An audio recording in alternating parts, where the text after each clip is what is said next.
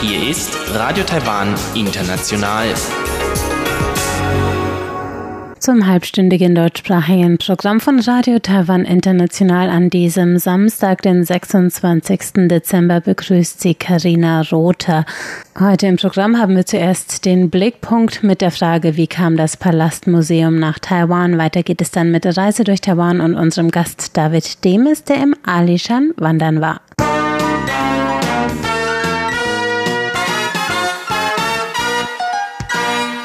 Das Erbe von Beigou, die frühen Jahre des Nationalen Palastmuseums in Taiwan.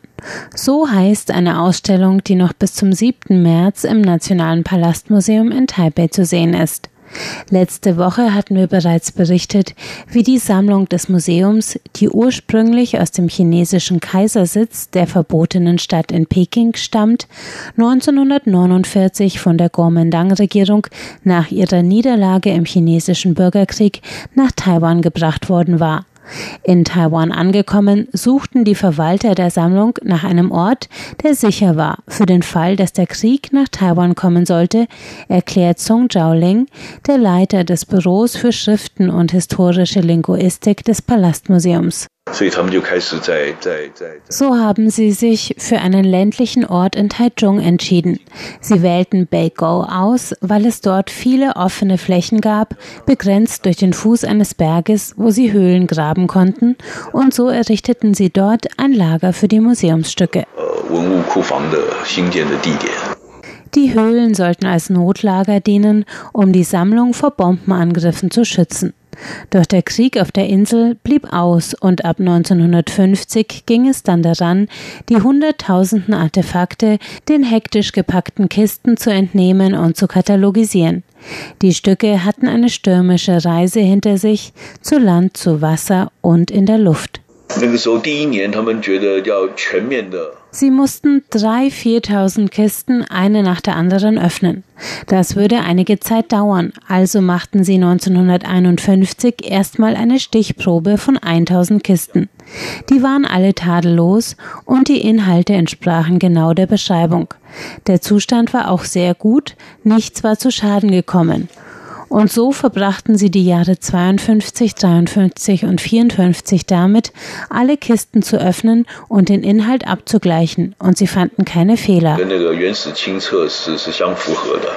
In Beigou, der heutigen Agrarregion Ufong, 140 Kilometer südwestlich von Taipei, etablierte sich schnell eine Lagerstätte mit kleinem Ausstellungsraum für die bedeutendste historische Sammlung chinesischer Kunst weltweit, sagt die ehemalige Direktorin des Palastmuseums Die Sammlung zog bereits in ihrer Zeit in Beigou Forscher der chinesischen Kunstgeschichte aus der ganzen Welt an. Fast alle bedeutenden Kunsthistoriker der 60er und 70er Jahre aus Europa und Amerika haben Beigou für Forschungsarbeiten besucht. Damals war der Schatz des Palastmuseums die einzige derart vollständige und reichhaltige Sammlung chinesischer Kunst. In das von der Außenwelt abgeriegelte kommunistische China konnten die Forscher kaum, und Taiwan, die Republik China, wurde zum Magneten für Experten und Reisende, die die Kaiserschätze und die Jahrtausende alten Kunstwerke bestaunen wollten. Auch der Regierung war die kulturelle und vor allem politische Bedeutung der Sammlung bewusst, weswegen sie es war, die festlegte, wo das heutige Nationale Palastmuseum schließlich im Jahr 1965 erbaut und eröffnet werden sollte. Ursprünglich wollte man den Ausstellungsraum in Beigou vergrößern und die amerikanische Asienstiftung war auch bereit, das zu finanzieren. Die Regierung hatte aber andere Pläne. Denen war Beigou zu abgelegen und für ausländische Touristen zu schwer erreichbar, weshalb das Innenministerium ein Komitee zum Umzug des Palastmuseums einrichtete. Im Protokoll der ersten Komiteesitzung steht, dass sie Shuangxi in Taipei als den Standort für das neue Palastmuseum festlegen und wie die 30 Millionen US-Dollar zu verwenden sind.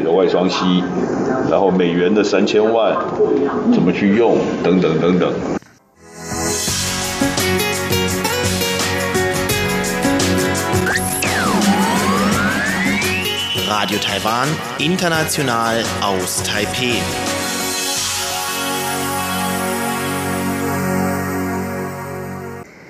Der Mianyue Wanderweg, das ist eine Strecke entlang alter Bahngleise aus der japanischen Kolonialzeit im Alishan-Berg in West-Taiwan. Und die Strecke erfreut sich bei Wanderern in Taiwan immer größerer Beliebtheit. Und auch der deutsche Doktorand David Demes ist die Strecke im November mit Freunden gegangen und berichtet heute von verwunschenen Waldwegen, alten Bahngleisen und Nächten im Zelt auf 2000 Metern Höhe. Mehr dazu jetzt in Reise durch Taiwan.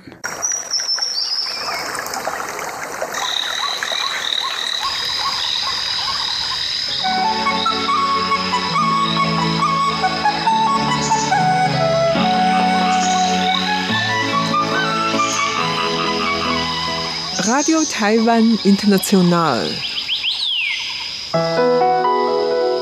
Reise durch Taiwan. Herzlich willkommen zu Reise durch Taiwan. Heute im Studio begrüßt Sie Karina Rother und ich freue mich, einen ganz besonderen Gast heute zu Besuch zu haben. Und zwar ist es David Demes. Herzlich willkommen, David. Hallo Karina, vielen Dank für die Einladung. Schön, dass du da bist.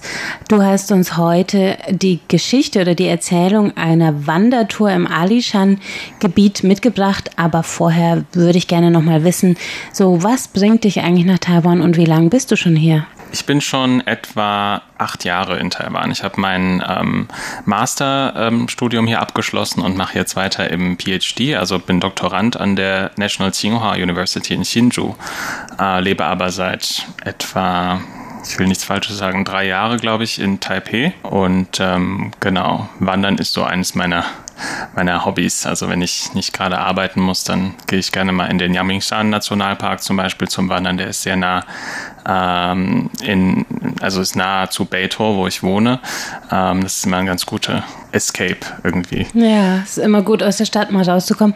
Aber heute hast du uns ja eine Wanderung mitgebracht, die dich ein Stück weiter aus Taipei rausgebracht hat. Wo fahren wir denn heute hin sozusagen? genau, wir fahren nach Zentral-Taiwan, also ähm, in, die, in das Hochgebirge in der Nähe ähm, des Alishan äh, Nationalparks. Da äh, sind wir, also eine Gruppe von vier Leuten, drei Freunde und ich. Äh, wir sind äh, erst mit dem Hochgeschwindigkeitszug nach Jiai gefahren mhm. und von da aus dann los. Genau. Also Jiai ist schon so ein etwas äh, ländlicherer Teil äh, im West-Taiwan, relativ mittig in West-Taiwan. Und dann, wenn du sagst, ihr seid ins Hochgebirge, da ist es ungefähr 2000 Meter hoch oder so ungefähr? Genau, richtig. Mhm. Also der höchste Punkt war so 2500 Meter bei dieser Wanderung. Der Ali Shan Nationalpark ist ja recht bekannt. Und ihr habt da eine dreitägige Wandertour unternommen, ja? Genau, also diese dreitägige Wandertour ist bekannt unter dem Namen Asi Zongzhou. Äh, und zwar ist das äh, der Weg vom Alishan, also wo man normalerweise ähm, ganz gerne den Sonnenaufgang anschaut. Von da geht man los und äh, läuft dann an der alten Mianyue Eisenbahnstrecke entlang äh, und dann über die Berge sozusagen, über diesen Höhe, Höhepunkt, von dem ich eben gesprochen habe, ungefähr 2500 Meter und dann kommt man an den äh, Shoyang Senlin. Das ist so ein ganz verwunschener äh, Wald, abgestorbene Bäume, die in so einem Gebirgssee ähm, stehen. Ja, das war unser Ziel und von da aus sind wir dann zurück ähm, wieder Richtung äh, Shanlinxi. Äh, das ist so eine Wald, äh, wie sagt man, Forest Recreation Area, äh, Walderholungsgebiet, genau. Ähm, und äh, von da aus dann zurück äh, mit dem Bus nach Taichung und dann mit dem Hochgeschwindigkeitszug wieder zurück nach Taipei. Also alles in drei Tagen. In drei Tagen, also schon eine richtig große Wanderung, mhm. auch auf einer richtig großen Höhe, also 2000 Meter ungefähr habt ihr angefangen.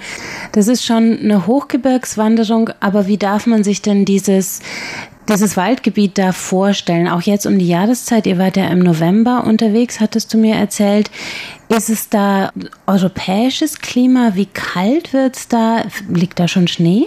Nein, also Schnee liegt da noch keiner. Ähm, wir hatten, glaube ich, so um die 9 Grad nachts. Also ich will nichts Falsches sagen, aber es war nicht extrem kalt. Also wir hatten abends, nachdem die Sonne untergegangen war, hatten wir unser Vlies an und vielleicht noch eine, einen Windbreaker oben drüber, eine Windjacke.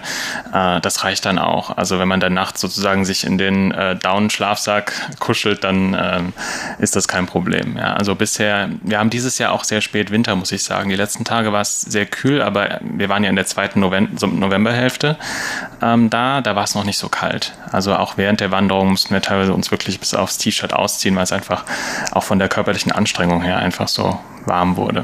Also doch noch sehr oder recht milde Temperaturen, mm. zumindest auf 2000 Meter Höhe. Genau. Und wie sieht die Vegetation da aus? Du hattest vorhin schon von einem Märchenwald gesprochen. Sind das Nadelwälder oder ist es sehr dicht dort vom Wald her? Mm, ja, also viele Nadelwälder auf jeden Fall. Ähm, da wird auch viel Forstwirtschaft betrieben. Das ist schon in der japanischen Kolonialzeit haben die Japaner da deswegen auch diesen Alishan, äh, äh, diese Eisenbahn dort gebaut, um das Holz besser abbauen zu können. Und das wird bis heute immer noch wird da Holz abgebaut. Ähm, ja, also vor allem Nadelwälder, das war auch teilweise ein bisschen, was uns ein bisschen enttäuscht hat. Also enttäuscht klingt ein bisschen extrem, aber wir hätten uns gewünscht, ein bisschen mehr auch ähm, Tiere vielleicht zu sehen. Das ist uns aber aufgefallen, dass es relativ still war in den Wäldern. Gerade in den Nadelwäldern ist es so ein bisschen geisterhaft. Also man hört teilweise gar nichts und es sind auch wenig Vögel unterwegs, aber wenn es dann ein bisschen, ähm, also auch ein bisschen Laubholz dabei ist und das Ganze ein bisschen, ähm, wie sagt man, Doyen. Vielfältiger. Genau, wenn die, ähm, wenn, wenn es ein Wald, Mischwald wenn ist. Wenn es ein Mischwald ist, genau, dann gibt es auf jeden Fall viel mehr ähm, auch Vögelgezwitscher und so. Das ist schon sehr auffällig. Ähm, nachts bei der ersten Übernachtung ist uns aber wirklich ein Tier näher gekommen und zwar ein Marder wahrscheinlich, also oder viele kleine Marder. Also die haben sich wahrscheinlich ähm, gedacht, sie können bei uns irgendwas zu essen äh, stehlen. Ähm, sind nachts auch nochmal ans Zelt gekommen. Also ihr habt im Schein Stein übernachtet. Mhm, genau. Also wir hatten Zelt alles auf dem Rücken und äh, haben dann ähm, zwei Nächte im Zelt genau übernachtet. Mhm. Und äh, von der Marderbegegnung kannst du uns vielleicht nachher noch ein mhm. bisschen genauer erzählen. Uns interessiert natürlich, wie das war, da die, die Nacht mitten im Gebirge zu verbringen. Ich würde gerne noch wissen, diese, diese Holzwirtschaft oder dieser Forst da in Alishan, der Alishan ist ja sehr bekannt dafür. Mhm. Und du hast gerade schon gesagt, so ein bisschen geisterhaft. Man stellt sich den Alishan ja immer vor, mit so ganz hohen Bäumen und irgendwie Nebelschwaden und man sieht kaum irgendwie auf 20 Meter. Mich würde interessieren, war das auch so bei euch und auch ist es ein richtiger Urwald dort oder sind es angebaute äh, Waldplantagen da? Mm, also teilweise ist es angebaut, aber wir haben uns das auch gefragt und nachher nochmal recherchiert. Also es ist teilweise wirklich noch äh, sehr urig. Also an sich schon ein Nadelwald gewesen, wahrscheinlich auch wegen der Höhe, dass es da nur eine gewisse Anzahl von, von verschiedenen Baumarten gibt.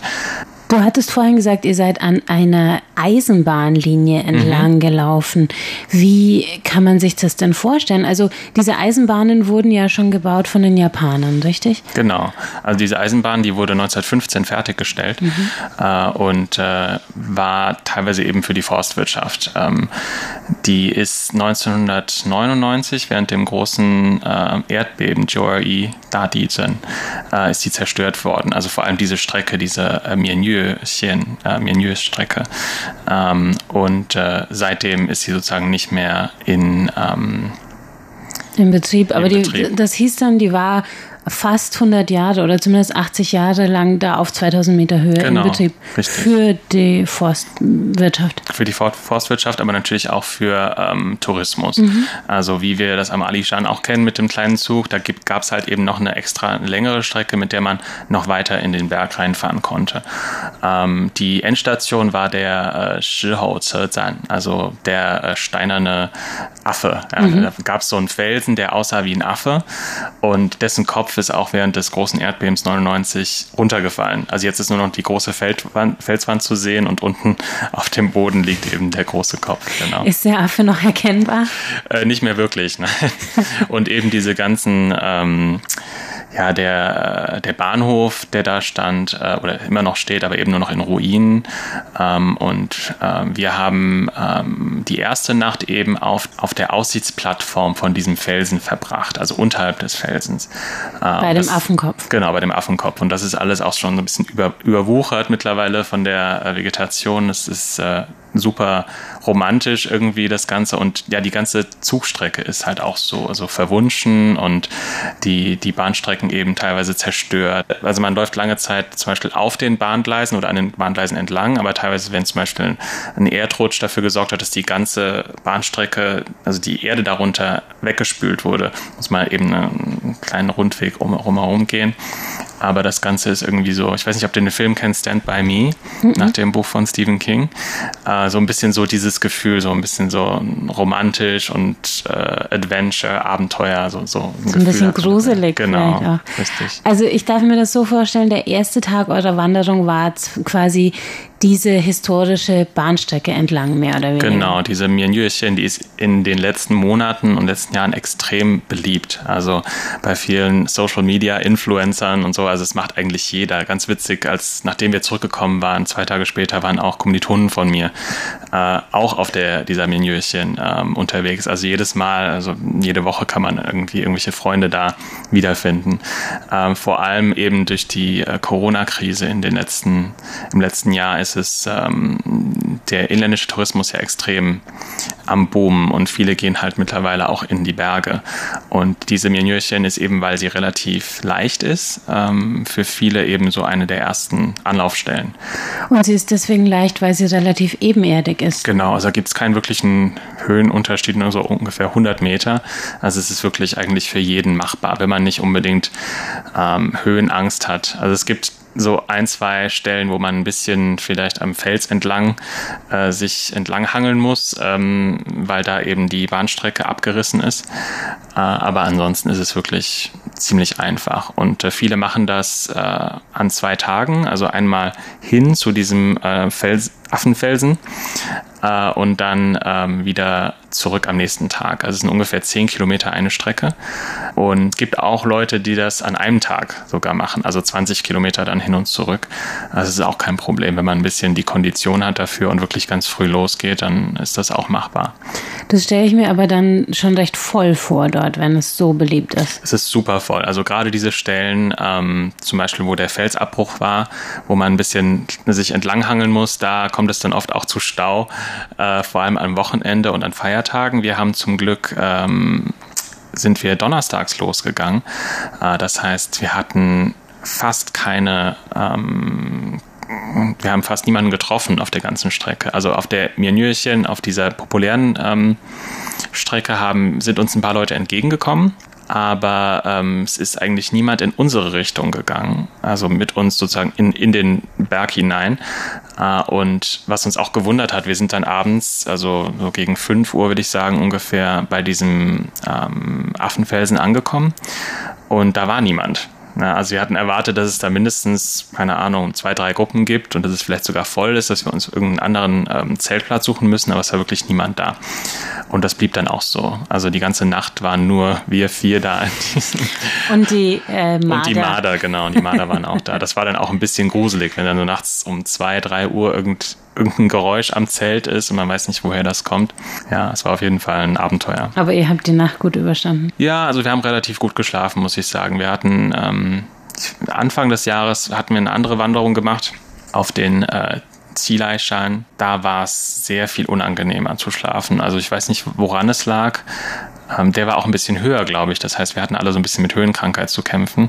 Aber diesmal war es wirklich entspannt und äh, ich hatte einen neuen Schlafsack, der war auch sehr gemütlich. Was braucht man da für eine Ausrüstung, um da die Nacht gut zu überstehen? Und kann man da einfach so hingehen und sein Zelt aufstellen? Ähm, also man kann theoretisch äh, einfach sein Zelt aufstellen. Also es ist aber, man muss sich für diese Mienjöchen äh, schon anmelden. Mhm. Ähm, und zwar liegt das daran, dass es da ein Orchideenschutzgebiet gibt. Äh, und deshalb muss man sich da erst registrieren. Ähm, und am Tag dürfen da, glaube ich, nur 500 Leute rein. Das klingt jetzt erstmal viel. Wir hatten zum Glück ja niemand anderen, der an dem Tag da war, aber mit 500 Leuten ist bestimmt ziemlich eng auch. Also das läuft so wie viele äh, Wanderwege in Taiwan auch, dass man quasi im Internet schon seine Daten abschickt genau. und dann auf eine Liste kommt und wenn man sich früh genug anmeldet, bekommt man quasi einen Platz und darf dann mit so einem Schrieb von der äh, Parkverwaltung einfach auf diesen Weg gehen. Genau, richtig. Mhm.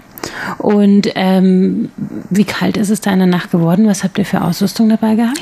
Na, wir hatten, ähm, ich glaube, mein äh, Schlafsack ist für so um die minus 5 Grad geeignet. Also von daher wurde es mir auf jeden Fall nicht kalt. Ähm, also ein normaler Daunenschlafsack. Ähm, ansonsten, äh, unsere Zelte waren auch ziemlich leicht. Also wir hatten jetzt keine großen Zelte. Wir haben versucht, wirklich alles minimal zu halten, damit wir auch nicht so viel Gepäck mitschleppen müssen. Wir hatten, glaube ich, insgesamt 12, 13 Kilo maximal auf dem Rücken. Ansonsten, was wichtig ist, äh, ist eine äh, Kopflampe ja, und vielleicht ähm, Handschuhe, weil einige ähm, Stellen an der Strecke, da muss man sich schon an Seilen und an Ketten entlanghangeln. Äh, gut, wenn man Handschuhe dabei hat. Ich hatte diesmal keine dabei, es war auch kein Problem, aber und diese Stellen, ähm, die etwas schwieriger wurden, die sind dann vor allem am zweiten und dritten Tag gekommen, oder? Genau, richtig. Mhm. Am ersten Tag, äh, also auf dieser Menüchen, war eigentlich bis auf diesen einen Felsabbruch, äh, wo man sich so ein bisschen entlanghangeln muss, eigentlich kaum so eine Stelle, wo man vielleicht hätte Handschuhe brauchen können. Und wie ist es dann weitergegangen? Also ihr seid am zweiten Tag mitten in der Natur, mitten in den Bergen aufgewacht? Genau, so morgens um 5.30 Uhr sind wir aufgewacht, haben dann sofort angefangen, ähm, erstmal zu frühstücken und dann unsere Zelte abzu abzubauen äh, und sind dann auch direkt los. Also wir wollten keine Zeit verschwenden. Ähm, und äh, nach dieser, ähm, wir hatten ja an dem an der Aussichtsplattform dieses äh, Affenfelsens übernachtet und sind dann am Morgen direkt zu diesem eigentlichen Bahnhof weitergelaufen. Und ähm, das war auch super interessant, also zu sehen, so diese, diese Ruinen, wie sie da noch so stehen. Und von da aus geht dann so eine Abbiegung weiter, wo die Strecke noch ein bisschen weiter geht. Und dann äh, irgendwann hören dann die Schienen auf und dann geht es dann wirklich äh, vertikal so den Berg hoch. Also da am zweiten Tag eurer Tour kam dann der Aufstieg. Genau, richtig. Mhm. Der eigentliche Aufstieg kam dann erst. Und da sind wir dann eben auf diese 2500 Meter auf den Songshan aufgestiegen und hatten dann immer wieder so zwischendurch mal kurz Handyempfang und haben dann nochmal schnell äh, irgendwie eine SMS geschickt und gesagt, dass es uns gut geht. Und wie habt ihr die zweite Nacht dann verbracht? Die zweite Nacht waren wir dann schon an dem ähm, an diesem Shoyang Senlin, äh, dieser mhm. verwunschene äh, Wald, der irgendwie im ähm, in diesem Gebirgssee steht. Da haben wir dann die zweite Nacht übernachtet. Da waren dann auch einige Leute, weil dieser äh, Pfad sozusagen, der zu diesem Gebirgssee und diesem Wald geht, der der ist auch von der anderen Seite bewanderbar und das ist auch so eben so ähnlich wie die ähm, Mianue-Strecke auch sehr beliebt mittlerweile, eben wegen diesem sehr ähm, fotogenen, sage ich mal, ähm, Ziel, wo viele Leute gerne eben ähm, Bilder für Instagram oder für ihre Social-Media-Accounts äh, machen. Also das ist quasi dann ein Waldsee mit so verwunschenen, abgestorbenen Bäumen. Genau, oder? das ist auch äh, als Folge dieses großen Erdbebens 1999 gab es da eben Erdrutsch und da hat sich das Wasser aufgestaut und hat dann einen Teil des Waldes überschwemmt und die Bäume sind halt abgestorben. Deshalb hat man jetzt eben so diese alten abgestorbenen Bäume in diesem flachen Gebirgssee und äh, Krähen, die auf den Bäumen sitzen und das ist alles also sehr ja, wie du schon sagst, märchenhaft oder ein bisschen verwunschen wirkt das Ganze. Ja. Bisschen bedrohlich ja. klingt auch. Mhm. Und das heißt, ihr habt die zweite Nacht dann an diesem See verbracht. Genau, und da waren auch einige Leute dann. Also wir sind dann aus dem Wald irgendwann raus und standen dann sag, mitten, nicht in der Zivilisation, aber wieder in, in Menschen. Das war auch irgendwie komisch so für die erste, die ersten paar Minuten. So. Hm. Viele junge Leute, ein paar Leute haben mit, mit ihren Drohnen gespielt, also haben irgendwie Bilder gemacht. Ähm, genau, und ähm, das, das war dann so ein bisschen, mh, hm, man wollte am liebsten wieder zurück in den Wald, zurück in die Einsamkeit, aber ja, das war dann auch okay. Und die zweite Nacht haben wir dann direkt am Wasser da übernachtet. Also da war es dann schon richtig voll. Wie habt ihr eigentlich gegessen? Habt ihr selber gekocht? Mhm, genau, wir haben äh, versucht, Essen eben für drei Tage einzupacken. Ähm, mit Gaskocher dann? Genau, mit Gaskocher. Also zwei von uns hatten äh, Gaskocher dabei. Die haben wir dann halt gemeinsam verwendet. Ähm, wir hatten zum Beispiel Instant-Nudeln dabei. Ich hatte selbstgebackenes Brot dabei. Wir hatten ähm, diese äh, Wenquan Dan heißen die, so Eier, die ähm, die in heißen Quellen gekocht wurden. Ja, genau. Die gibt es zum Beispiel bei 7-Eleven zu kaufen, schon abgepackt. Mhm. Ähm, ich hatte letztes Mal selbst gekochte Eier dabei, ähm, hat sich dann aber herausgestellt, am zweiten Tag waren die nicht mehr gut.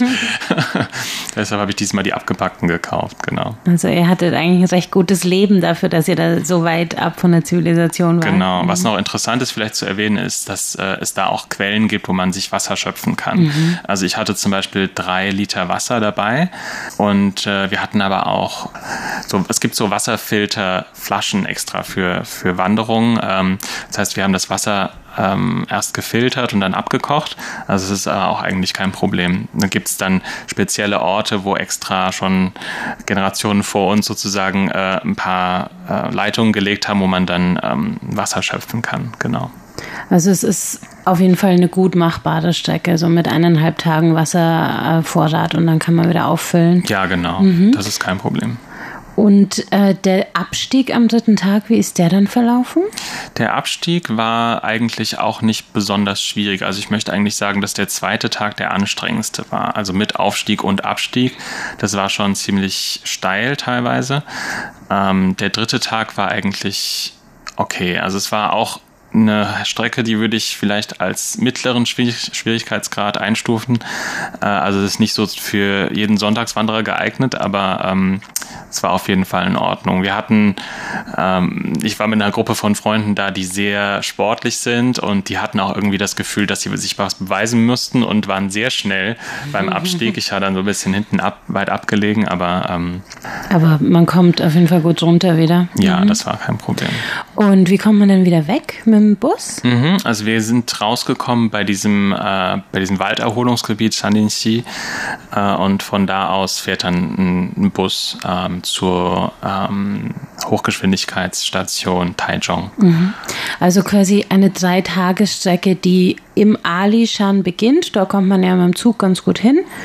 Genau, also mit dem, äh, wir sind mit dem Zug, mit dem HSA nach äh, Jiayi gefahren, von da aus mit dem Bus äh, nach, äh, zum Alishan. Das sind auch ungefähr zwei Stunden mit dem Bus da hoch und von da aus los und dann ähm, genau von diesem äh, Walderholungsgebiet dann auch wieder mit dem Bus, auch ich glaube so anderthalb Stunden, zwei Stunden äh, zur HSA-Station Taichung. Nach Taichung. Mhm. Also auf jeden Fall gut machbar mit öffentlichen Verkehrsmitteln. Auf jeden Fall und zwar auch sehr günstig. Also insgesamt habe ich nicht mehr als 100 Euro ausgegeben für diesen Trip mit, mit Miete für das Zelt. Also. Okay, also das ist auf jeden Fall eine machbare Tour auch für Leute, die nur kurz hier sind. Genau. Ähm, was war denn so als letzte Frage dein persönliches Highlight dieser sehr, sehr piktoresken Tour? Also du hast uns ja hier wirklich die Zähne lang gemacht für traumhafte Waldlandschaften, aber was nimmst du jetzt so ganz besonders für dich mit nach Hause?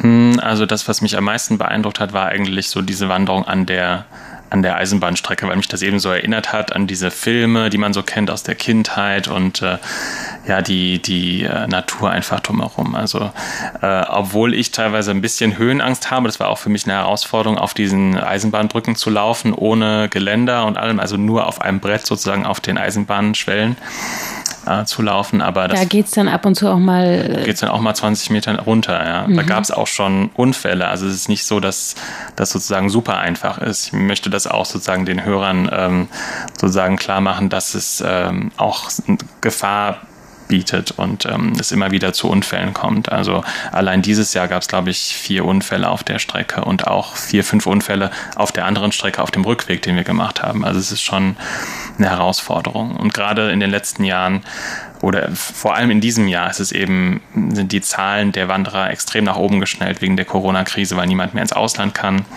Und viele ähm, nehmen das nicht so ernst ja, und denken, ja, es ist ja nur eine kleine Wanderung und es wird schon gehen und äh, bereiten sich nicht gut genug vor, sind nicht wirklich ähm, körperlich in der, in der Lage dazu, sich drei Tage wirklich voll naja, mit Gepäck auf dem Rücken ähm, da so zu verausgaben.